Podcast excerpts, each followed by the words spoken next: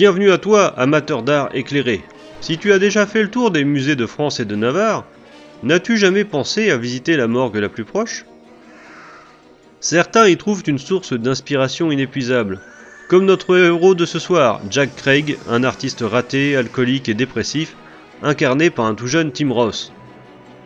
Si tu ne le connais pas, c'est la star de la série Lie to Me, mais aussi le Mr. Orange de Reservoir Dog, ou encore Ringo dans Pulp Fiction, tous deux de Tarantino.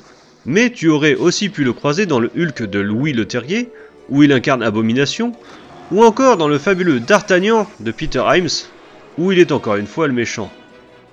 Cet artiste donc peine à trouver l'inspiration au fond de sa bouteille, mais elle revient subitement avec la mort d'un de ses voisins, et sa rencontre avec un riche collectionneur, Malcolm McDowell, incarné par William Atherton, que tu as forcément vu dans SOS Fantôme ou encore Die Hard ou Die Hard 2. Comment ça, ce n'est pas suffisant? Je t'ai cité des chefs-d'œuvre. Bon, tu sais, le peigne cul un peu trop protocolaire qui coupe le générateur et libère les fantômes dans New York, ou alors le journaliste fouille-merde qui se fait savater par la femme de John McClane à la fin des films. Eh ben c'est lui. Bref, cette rencontre va le faire basculer dans le monde obscur et déviant de l'arme morbide. Et il va avoir besoin de beaucoup d'inspiration et de peinture rouge.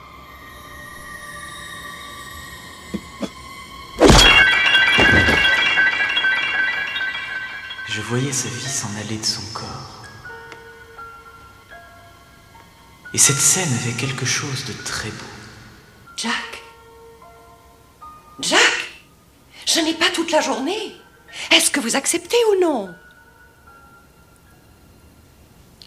J'aurais été très content de la tuer.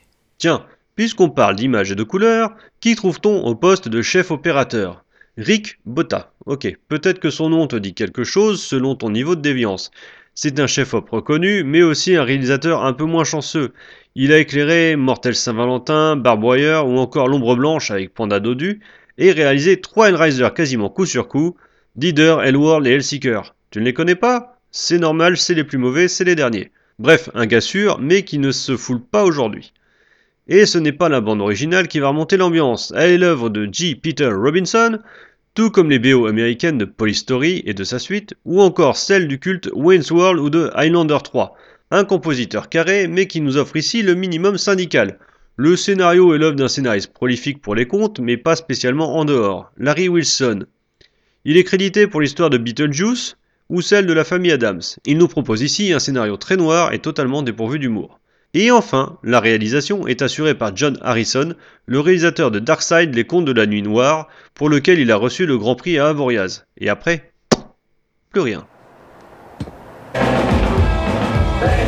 Hé Si tu te fiches de moi, je descends l'arrêter ta musique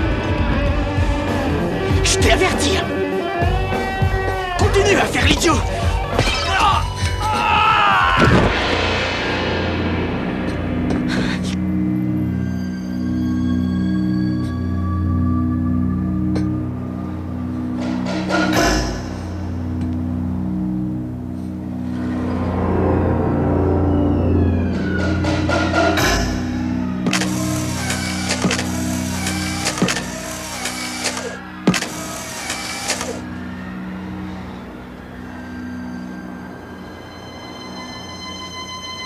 Il est très réussi.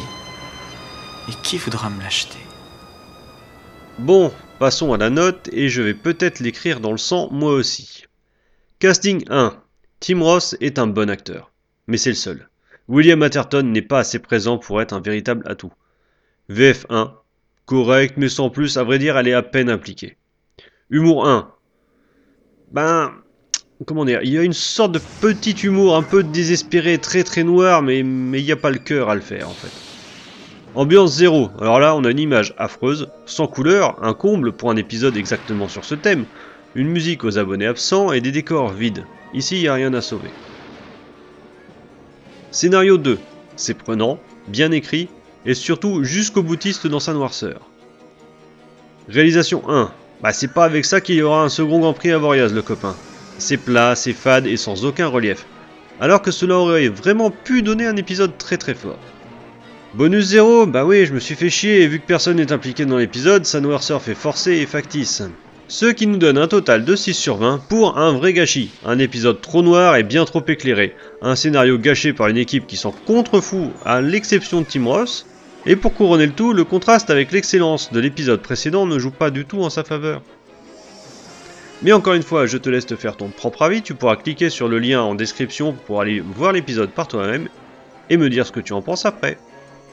Bonne soirée et à la prochaine